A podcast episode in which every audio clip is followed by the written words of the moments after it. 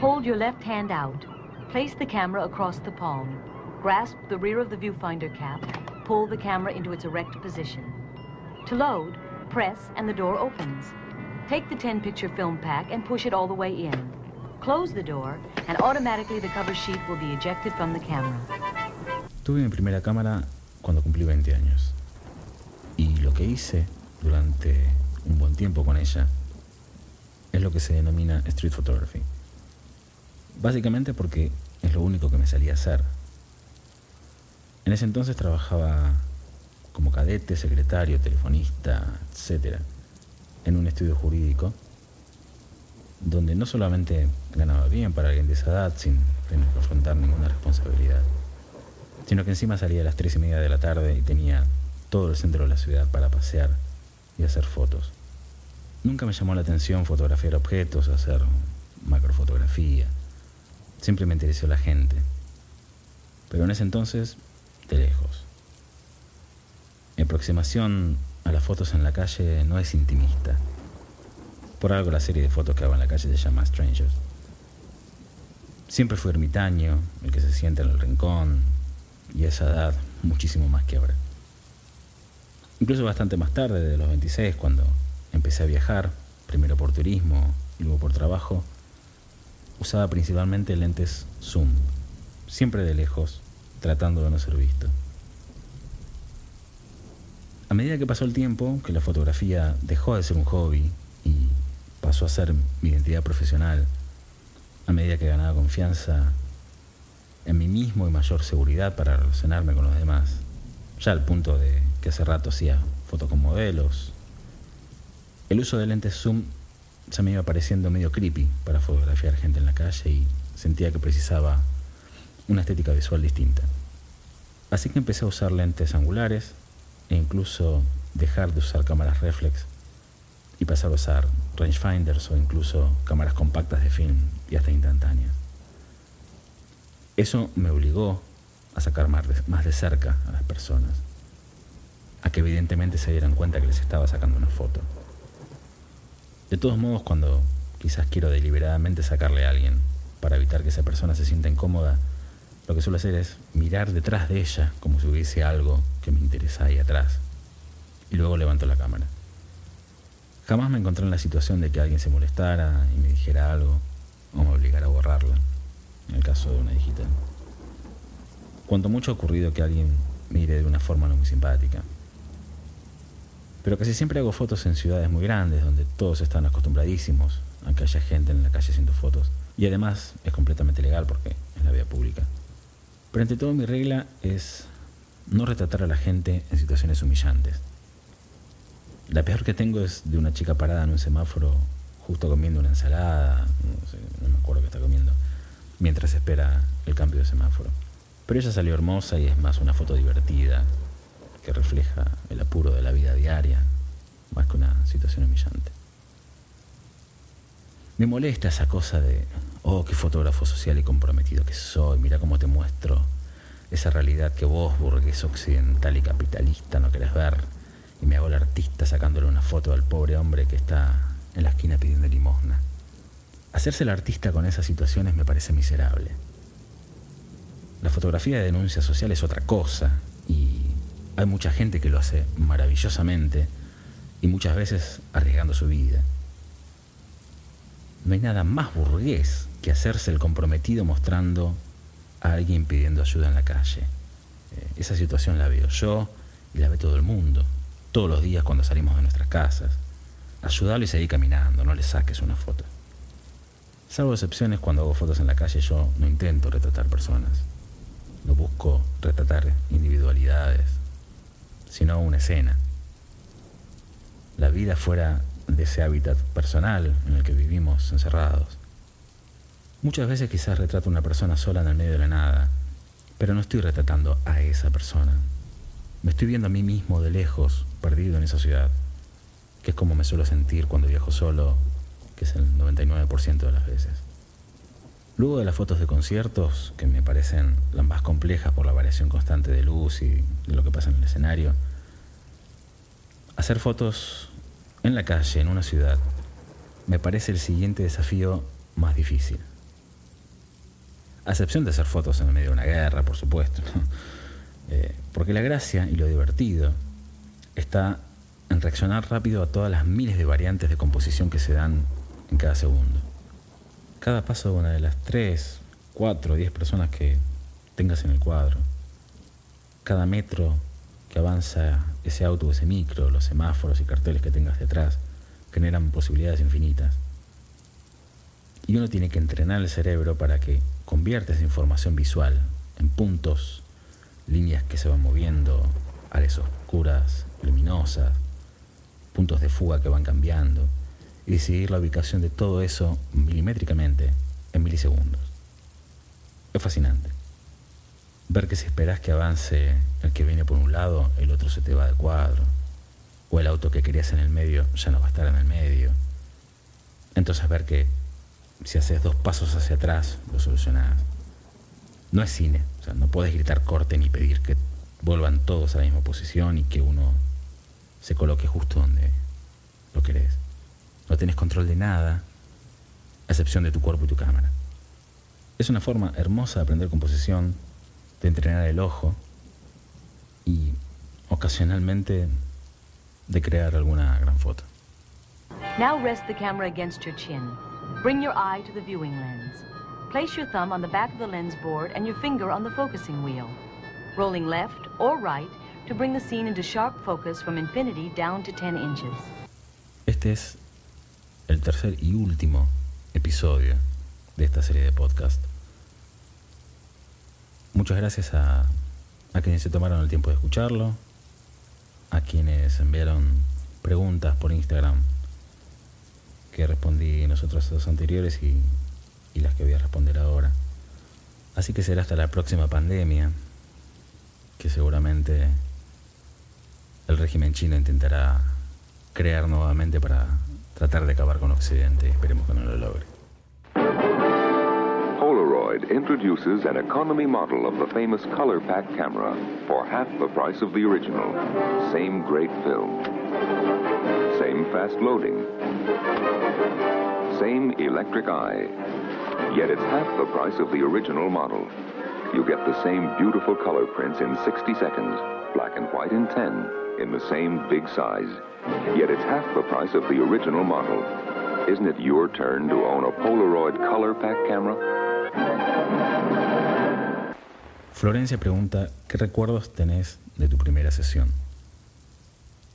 En la facultad donde yo estudiaba diseño de imagen y sonido, tuvimos un cuatrimestre de fotografía e hice un par de trabajos prácticos, pero esa la verdad que no, no lo cuento como experiencia formal. Cuando me puse a pensar en, en cuál fue mi primera sesión de fotos, se me vino una a la mente que son fotos que le hice a una exnovia allá por 2002. Por entonces yo no retrataba personas y con la timidez aún mayor que tenía en esa época, no me animaba a decirle a nadie de hacer fotos. Y siento que ella es una hermosa mujer, hicimos algunas en mi departamento. Un poco por sugerencia e iniciativa de ella. Es una época, como contiene otro episodio, donde yo trabajaba como programador y diseñador. Y si bien ya trabajaba con Gustavo y hacía fotos en sus shows, no me veía formalmente como fotógrafo. Pero después me vino a la mente algo que tenía casi olvidado. En otro episodio comenté que en mi infancia en mi casa había solamente una Kodak Instamatic y que se usaba solamente para mi cumpleaños y quizás algún otro evento y nada más. Bueno, creo que a mis 12, 13 años hice mis primeras fotos formales con esa cámara. Con mis amigos del barrio éramos todos muy fanáticos de todo lo que tuviese que ver con el espacio. Mirábamos religiosamente la serie Cosmos de Carl Sagan que la daban en Canal 13. Comprábamos la revista muy interesante cuando salía algo del espacio, que era casi siempre. Quedamos destruidos cuando explotó el transbordador Challenger. Y quedamos pendientes esos casi dos años sin misiones espaciales hasta que descubrieran qué era lo que había fallado. Y por supuesto, también todo lo que tuviese que ver con ovnis nos encantaba. Con Diego, que era mi mejor amigo, un día tomamos una tapa plástica, no me acuerdo qué cosa. Y no, ah, era, era la base de un juego de ruleta.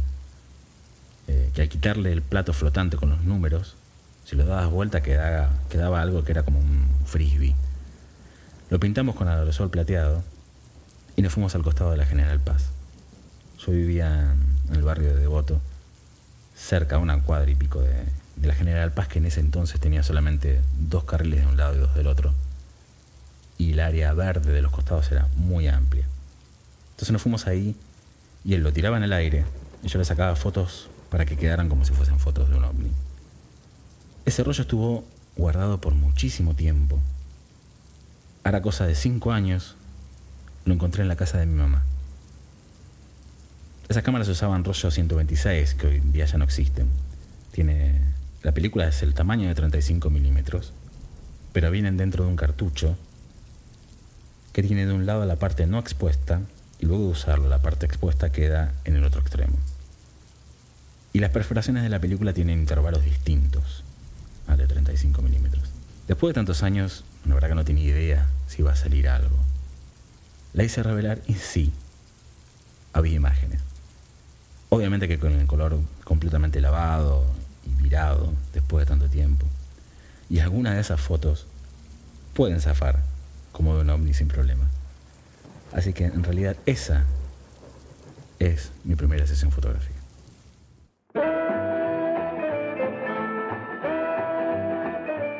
It's new. It's now. It's Flash Cube. Flash Cube? Flash Cube. Only with the newest Kodak Instamatic cameras. Four full power flashes and one tiny cube. Flash Cube. It's this way, man. Drop in the film. Get yourself a flash cube. Pop it on. Take one. Take two. Take three. Take four flash pictures without changing bulbs. In color, of course. Newest Instamatic camera outfits from less than $18. Only from Kodak. Ezequiel Torres pregunta, ¿qué opinas sobre los blogs de fotografía?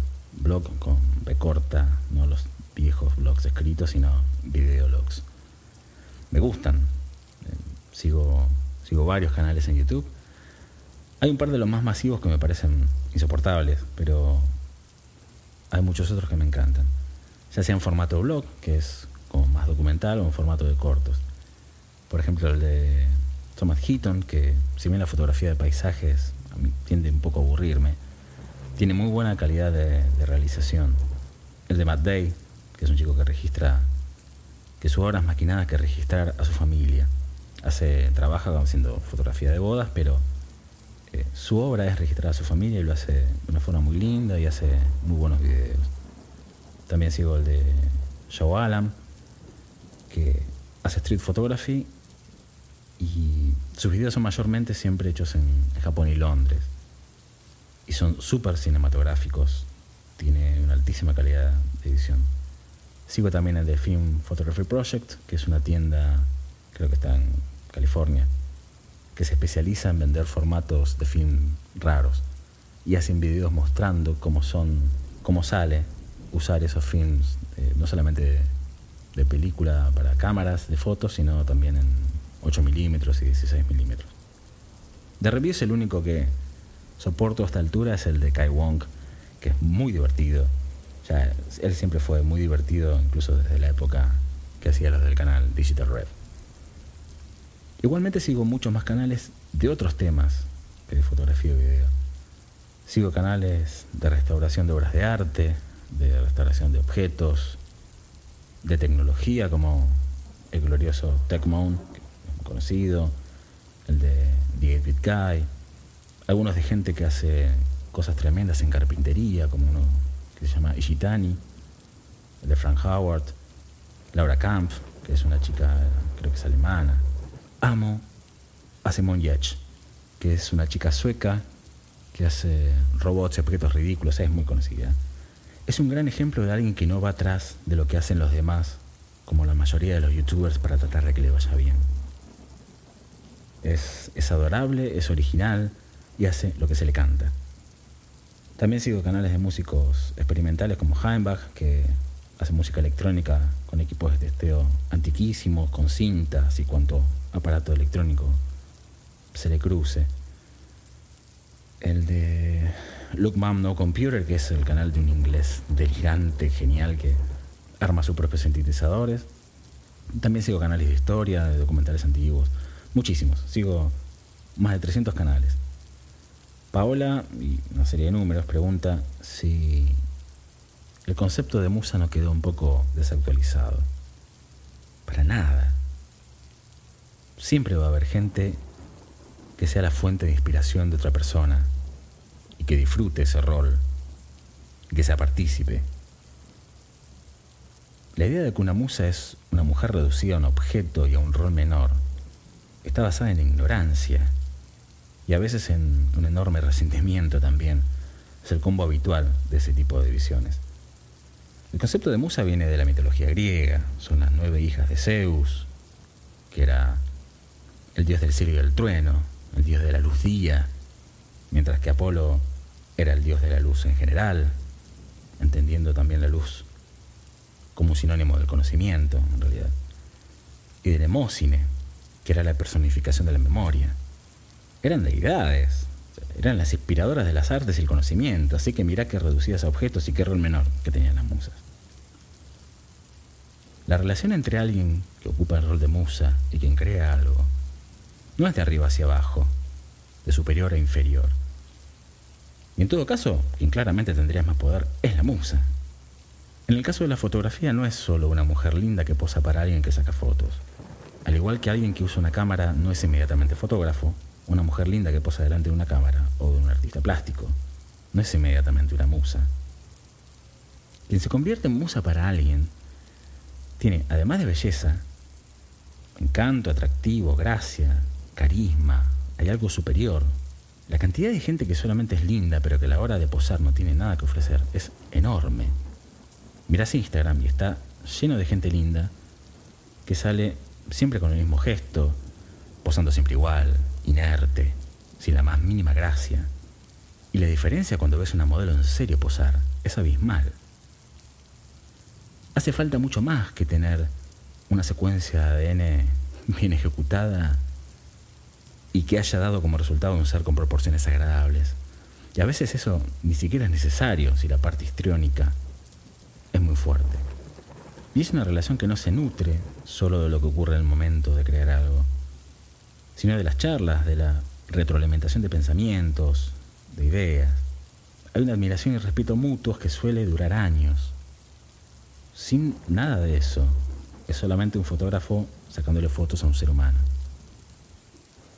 Daniel Asís pregunta, ¿cómo crees que va a ser el futuro de la fotografía? Back to basics o cada vez más retocada. En la fotografía siempre hubo retoque. Se pintaban en su momento copias, las copias en papel se pintaban para tapar imperfecciones en los rostros. Se hacían y se hacen procesos de enmascaramiento en laboratorio para oscurecer o iluminar más algún área que otra. La tecnología digital lo único que hizo es quizás hacerlo más fácil y permitir algunas cosas que quizás antes no se podían hacer. Pero no me parece que eso determine el pasado o el futuro de la fotografía. Yo creo que va a seguir existiendo por siempre como registro en dos dimensiones. Pueden aparecer nuevas formas narrativas quizás con la realidad virtual y con la realidad aumentada, cuando en lugar de tener que usar esos cascos ridículos, quizás simplemente te pongas unos lentes de contacto con Bluetooth y puedas meterte en, una historia y sea una experiencia mucho más inmersiva que una película. Y quizás el cine sí esté más complicado.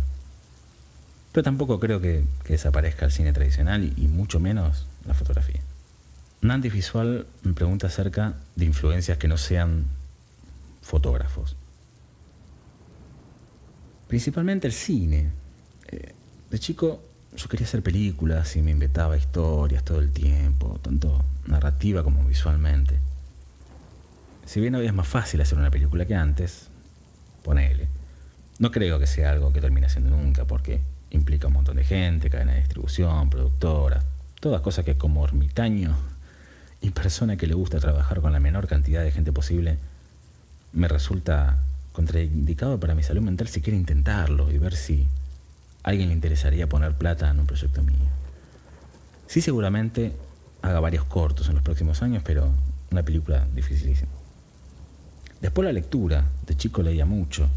Julio Verne en mi infancia, Arthur Clarke, Asimov, Bradbury de adolescente, me, me la cabeza. Tengo grabadísimo en mi memoria un viaje en tren a Bahía Blanca a los 12, 13 años, en el que en mi Walkman con radio sintonicé justo un programa a la noche, donde un locutor que se llamaba Ernesto Fried leía crónicas marcianas de Bradbury. Fue, no, me lo olvido más, fue un locutor conocidísimo, ya falleció y creo que fue lejos la mejor voz de un locutor en español. Hizo muchísimos documentales, además de comerciales. Incluso los Kuriaki lo llamaron para grabar un texto en el disco Chaco. También creo que me influenció mucho determinado tipo de historietas que leí entre los 3 y los 20. Dibujantes como Moebius, Enquimilal, Altuna, Juan Jiménez, Manara, Hugo Pratt. Y de muy chico, una de las cosas que más me abrió la cabeza fue Little Nemo. Lo conocí por una enciclopedia de la historia del cómic. Little Nemo es una de las primeras historietas que existió. Creo que empezó como tira en un diario de Estados Unidos en 1905. La hacía Winsor McKay, que era un animal como dibujante, guionista e incluso animador. Mientras Walt Disney estaba literalmente en pañales. McKay hacía animaciones impresionantes, puedo buscar algunas en, en YouTube que hay. Little Nemo es la historia de todo lo que le pasa a un chico cuando sueña, de todas las historias y las aventuras que, con las que sueña. Yo siempre tuve una facilidad enorme para soñar y tengo sueños complejísimos, muy delirantes. No necesito entrar en el proceso del sueño profundo, en el REM, y bien tengo un poco de mojorra y quizás apenas cierro los ojos ya estoy soñando. Así que las historias de Little Nemo me encantaban. Son son muy buenas encima la calidad del dibujo y el nivel de las historias es sublime. Creo que la historieta influyó muchísimo en que siempre me gusta buscar ángulos no convencionales. Me parece un embole los fotógrafos que buscan que siempre el horizonte les quede bien nivelado. está bien para paisajes y fotografía arquitectónica, pero para retratos y fotografía urbana yo no le había sentido. Me parece mucho más interesante probar angulaciones y alturas de cámaras distintas, perspectivas un poco más extremo. Y después en los últimos años estuve leyendo mucho sobre hermetismo. No me refiero al hermetismo en tanto poesía, literatura hermética, sino a la tradición filosófica. Here are some pictures I took.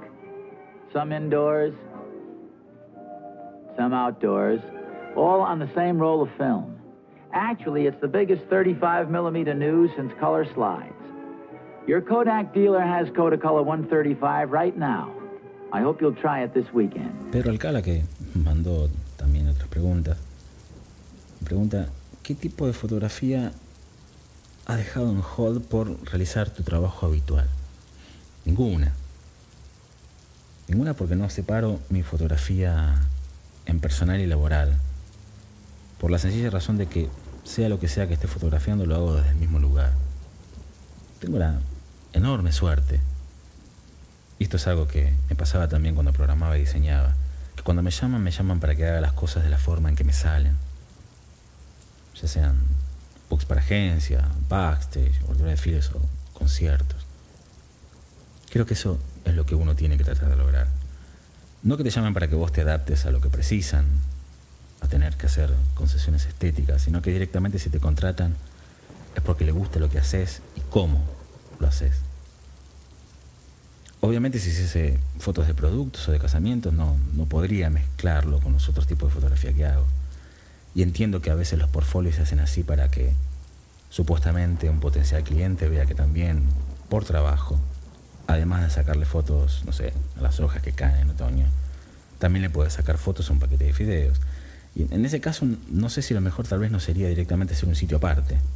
Te creas una empresa, y en caso de no querer mezclarlo con el trabajo personal, pones esas fotos que consideras laborales, es decir, claramente haces por plata y no por gusto, en otro lugar. Yo he hecho un montón de fotos de conciertos y obras de teatro de artistas que quizás no me motivan. He fotografiado modelos, tanto mujeres como hombres, cuyos resultados no me gustaron. Y simplemente no las publico. Filtro. Yo publico solamente lo que a mí me gusta y suma al universo que quiero construir con lo que estoy mostrando. Una de las críticas que me han hecho es que lo que hago es demasiado diverso. La gente está muy acostumbrada a que si un fotógrafo hace conciertos, desnudos, moda, street photography o paisajes, hace solamente eso. Hace unos pocos años tuve una charla con un crítico de arte y él me decía, la parte técnica y estética es maravillosa, eso está, lo tenés. Yo no sé qué es lo que querés decir. Veo tus fotos y parece que por momentos buscas calentar, por las fotos de desnudo, pero después veo otras y no. No entiendo. Y entendí perfectamente a qué iba. Pero noté hasta qué punto el marketing cagó hasta el arte supuestamente serio y respetable.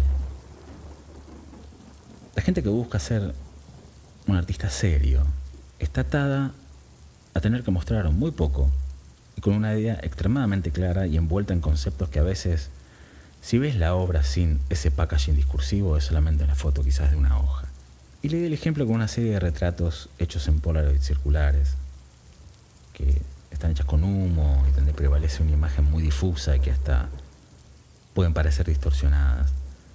Las vimos en un iPad y él pensaba que eran digitales. Y le expliqué que eran objetos reales, que eran Polaroids, que a diferencia del borde blanco cuadrado habitual, eran una edición limitada en dorado y con un marco circular. Y produciendo las fotos de esa forma me hacían acordar a retratos antiguos, de esos que a veces se ponían en relojes de cintura. ¿Qué pasa si te digo que con estas fotos yo intento recrear cómo veo desde uno de mis ojos, donde tengo un problema que me genera una visión deformada y borrosa, y titulo la serie Corodopatía? Obviamente las fotos no son así por eso, y tampoco son la representación fidedigna de cómo uno ve cuando tiene esa enfermedad, pero a fines marketineramente artísticos sería mucho más eficaz usar ese problema y titularla de esa forma que titular la serie como Circular Portraits, que es el nombre que tiene. Helmut Newton decía que para él en la fotografía hay dos grandes malas palabras. Una es arte y la otra es buen gusto. Está claro que yo hago un tipo de fotografía que entra en lo que se puede denominar como comercial. Bueno, si el arte no fuese comercial, ¿no? Pero aún dentro de la fotografía comercial tampoco está bien visto ser tan diverso. Y por eso entiendo que hay fotógrafos que separan su trabajo justamente para encajar mejor y tener más chances de aceptación. Yo en cambio estoy confiado en que si tenés una mirada personal, eso prevalece sobre la especialidad que hagas. La gente que me inspiró y que admiro hizo eso. No anduvo por su vida viendo qué tenía que hacer para pegarla. Hizo lo que sentía y lo que tenía ganas. Kubrick, Helmut Newton, Peter Lindbergh, Anton Corbin, Bowie, la música. No es que uno delire que puede llegar a ser ellos y que va a llegar a esos niveles de supremacía, no se trata de eso. Simplemente es el tipo de obra que a mí me resulta inspiradora. A diferencia de otra gente que solo son entertainers y que hay casos con enorme talento también quizás, pero que están detrás de ver lo que busca el público para dárselos, porque el fin es ser reconocidos y apreciados ellos mismos antes que su visión, su obra o lo que ellos quieran contar. Esa diferencia la tuve clara siempre. Y sobre todo, o más cuando ya pasás los 40 y por todas las cosas que tuve que pasar en los últimos años, que te llevan a, vivencias mucho más profundas y trascendentes que ponerte a ver a lo que haces como un producto. Sacrificar lo que te gusta hacer en busca de aceptación externa es un sacrilegio. Porque el tiempo es algo precioso y muy, muy escaso y no se lo puede. Yo no soy un fotógrafo de conciertos. No hago fotografía erótica no hago street photography. Lo que termino mostrando son momentos que a mí me gusta volver a ver de todo lo que me pasa en la vida. Mientras camino por la calle, mientras fotografío una modelo para una agencia o una chica común que me pareció linda, a una novia o, o pareja que tuve en determinado momento, un show para el que me contrataron o al que fui solamente porque me interesa el artista, algún paisaje que quizás me causó mucha felicidad o tristeza, o incluso alguna idea conceptual que alguna modelo me ayudó a concretar. No son muchas temáticas, es una sola. Yo estoy documentando mi vida. Always remember that the reason that you initially started working was that there was something inside yourself that you felt that if you could manifest it in some way, you would understand more about yourself and how you coexist with the rest of society. And I, I think it's terribly dangerous for an artist to fulfill other people's expectations. I think they produce, they generally produce their worst work when they do that. When the correct moment comes, press the red electric shutter button, holding the camera steady until the film is out.